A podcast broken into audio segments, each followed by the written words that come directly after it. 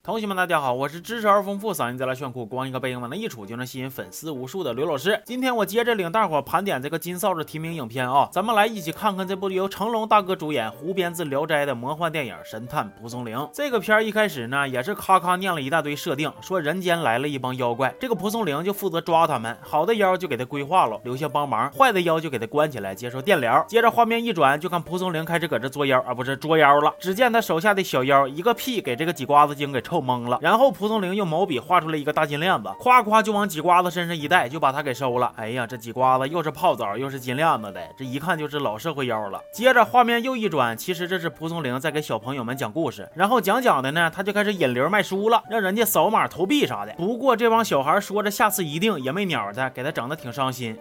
我们有这个暗示的意思啊，就是说这个下次一定这事儿就挺让人伤心的。说蒲松龄他们县的衙门里边有个小捕快，他误打误撞的就认识了蒲松龄，俩人还一起捉了个猪妖。他一看蒲松龄挺厉害，就说啥都要拜人家为师。蒲松龄就问他为啥呀？我要变强。你为什么要变强啊？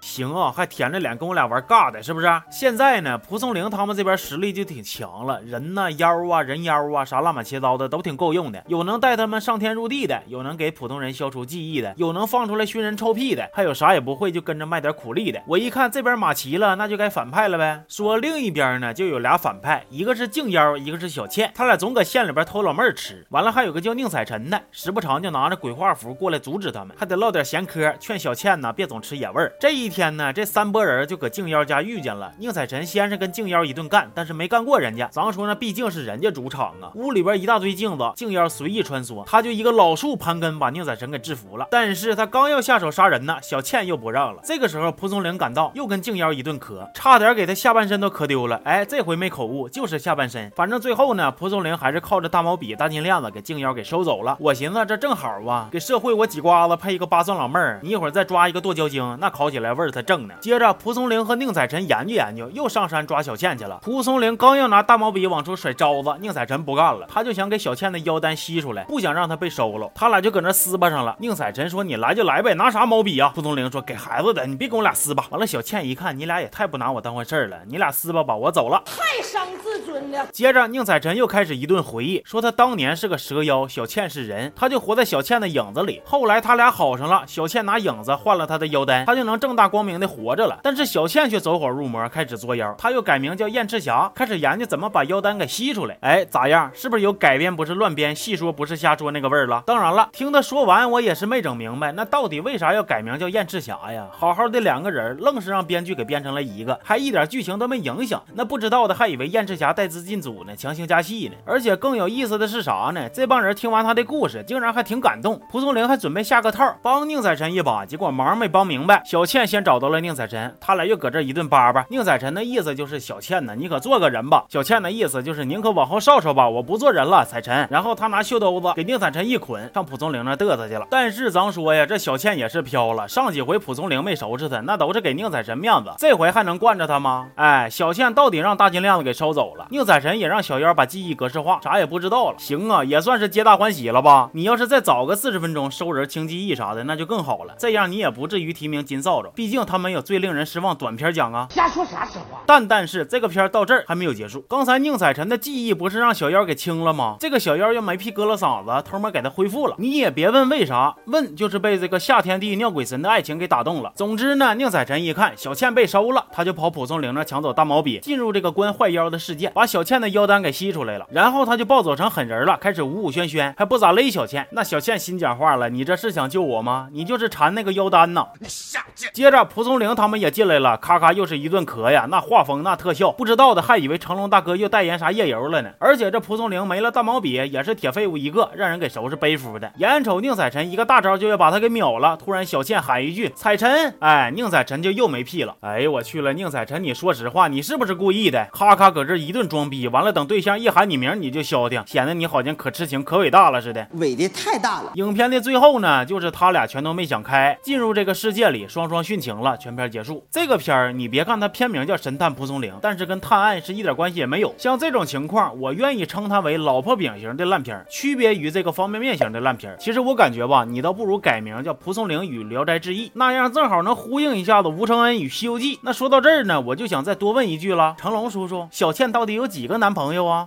行吧，那这期就说到这儿了。我是刘老师，咱们下期见。哦。